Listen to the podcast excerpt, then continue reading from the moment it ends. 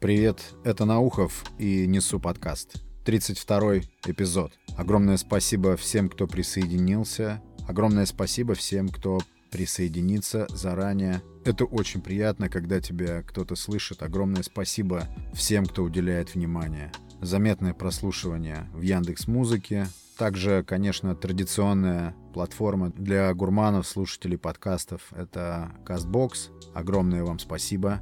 А также благодарность всем, кто находит подкаст на каких-то других платформах.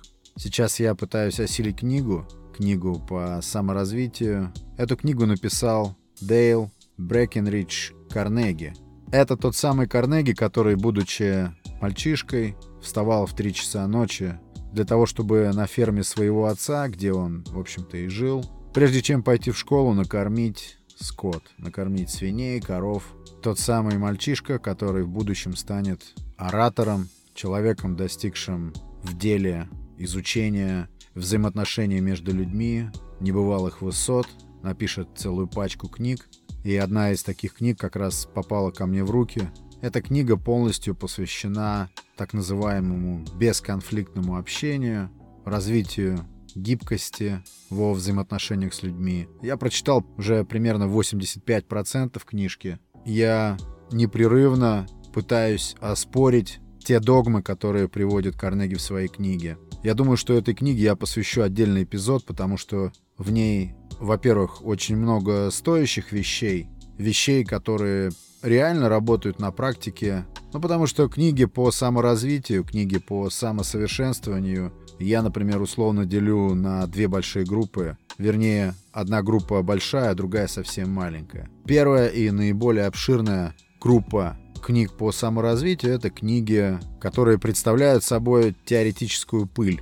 Авторы этих книг испытали некий опыт преобразования внутри себя, и эти авторы пребывают в иллюзии. Иллюзия заключается в том, что они ошибочно считают, что те преобразования внутри себя, которые сработали в их случае индивидуально, возможно распространить на весь мир. Я не буду называть авторов этих книг. Те, кто погружался в изучение вопроса литературы по самопомощи просто подтвердят мои слова. Этот обширный массив бесполезной макулатуры, этой теоретической пыли, многие из этих книг написаны восторженным языком, и объединяет все эти книги, которые составляют этот невероятный массив, то, что они абсолютно неприменимы к практике. То есть они совершенно бесполезны. Книга Дейла Карнеги, о которой я говорю, посвященная бесконфликтному общению, к этой категории она, конечно же, не относится. Эта книга относится к той сравнительно небольшой второй группе книг, которые реально применимы к жизни, которые не оторваны от практики, знания из которых можно начинать применять сразу же после прочтения последней страницы. Действительно вдохновляющие книги, воодушевляющие, книги, которые меняют представления, Книги, которые вносят вот эти самые регулировки в мыслительный процесс, те самые регулировки, которые мы ищем.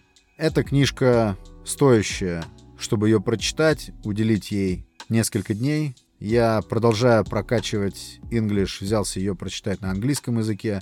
После «О дивный новый мир» эта книжка показалась мне как азбука для первого класса. Действительно, это читается легко. И хоть написана была эта книжка 30-е, 40-е годы, повествование свежее, импульсивное, интересное, живое. Но об этой книжке я хочу сделать отдельный эпизод, естественно, без разжевывания о том, о чем эта книга, а просто эпизод что-то вроде трейлера для просто затравки. Объясню, почему ее стоит прочитать.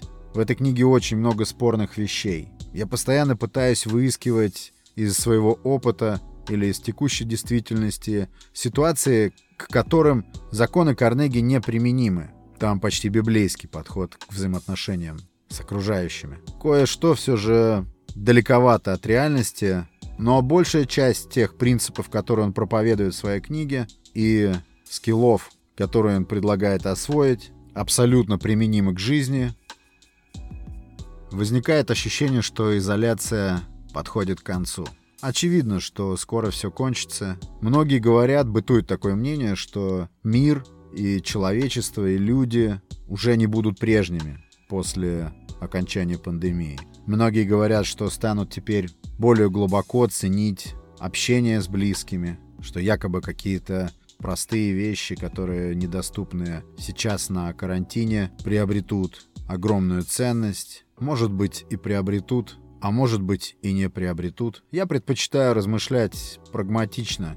Мой прогноз на постпандемийный период или тот период, который откроется нам после окончания карантина, когда бы это ни было, ничем особенным не отметится. Все вернется на круги своя. Лишь немногие единицы сумеют выцедить из этого периода полезный опыт. Что касается социальной дистанции, которую необходимо будет сохранять какой-то еще инерционный период, то здесь наше общество не испытает какого-то глобального дискомфорта. Как лично я вижу, по моим собственным наблюдениям, социальная дистанция уже давно разделила нас. Раздельность и приватность — это то, что мы приобрели с вхождением в нашу жизнь этих бесчисленных каналов дистанционной коммуникации, сети, соцсети, мессенджеры. Мы и так друг от друга предельно дистанцированы. Раньше, к примеру, люди знакомились в метро, в автобусе, а сейчас не видно такого, чтобы люди даже разговаривали друг с другом на улице.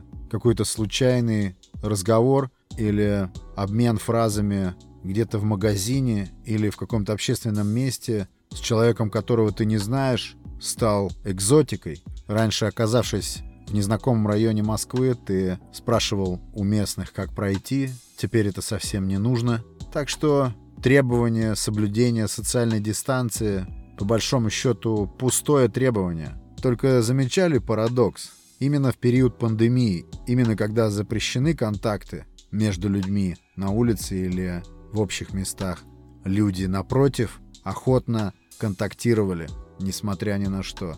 Это я говорю только исходя из собственных наблюдений. Но, конечно, здесь я не исключаю шарахающихся от других людей психопатов. Ведь случалось такое, что люди паниковали, люди натурально шарахались от тех, кто вторгается в их пространство двухметрового радиуса. Но это все-таки не массово. Мое убеждение, что принципиально в этот период после пандемии глобальных перемен в общем нашем социальном сознании не произойдет. Такие перемены произойдут у единиц. У людей, которые просуммировали все произошедшее, проанализировали свое поведение на фоне произошедшего. И, откровенно говоря, может быть и хотелось бы даже какого-то глобального тектонического сдвига э, в миропонимании людей в общем, во взаимоотношениях, чтобы люди стали более чуткими друг другу, чтобы ощутили взаимозависимость всех от всех, что приватность каждого индивидуума уязвима, оказывается, что каждый из нас часть чего-то большего, что между личным, эгоистичным и общественным, общим, глобальным существует некий баланс, который важно удерживать. В общей же массе вряд ли что-то изменится глобально. Я думаю, что мы вернемся к обычному своему традиционному безразличию к постороннему человеку, которое установилось и укрепляется в нас. Полное безразличие к человеку из соседнего дома, из соседнего подъезда. К большому сожалению, э, душевное либо постепенно утрачивается, либо уже утрачено.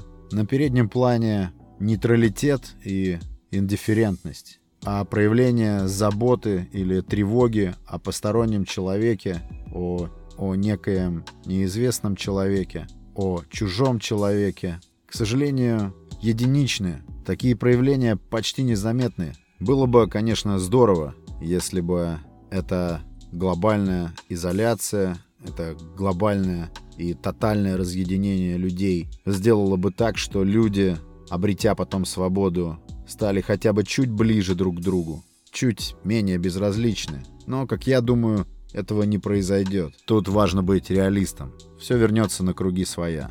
Как часто бывает, что человек просто лежит на улице и никому нет до него дела. Люди, прохожие, идут мимо, кто с тревогой, кто с удивлением. рассматривают и проходят дальше. Часто такое бывает. Я не знаю, может быть, это только в Москве, но это нередкое явление.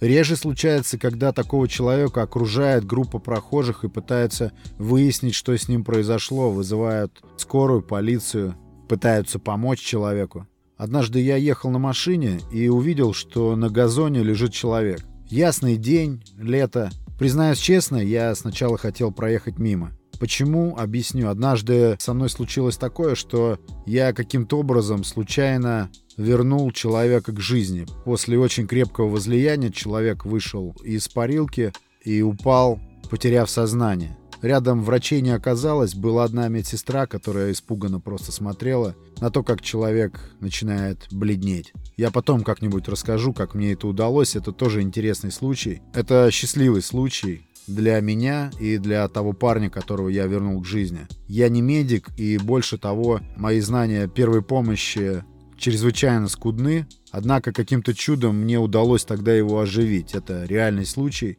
реальный опыт. И когда об этом случае я рассказал знакомому судмедэксперту, он сказал мне, ты что, никогда больше этого не делай. Почему? Потому что человек умер, к несчастью, и когда судмедэксперты начинают заниматься поисками причин смерти этого человека, вдруг выясняется, что причины его смерти были твои действия. Твои действия, когда ты пытался его воскресить. Это страшно, когда ты всем своим существом пытаешься помочь, имеешь самые высокие мотивы, просто помочь человеку, помочь такому же, как ты. И не дай бог, получаешь потом за это срок. Я был насторожен словами этого моего знакомого. И вот когда я ехал на машине и увидел лежащего человека на газоне, первым делом я подумал, что надо бы мне продолжить движение. Но ведь это не по совести. Я остановился. Подошел к этому человеку. Это был молодой парень.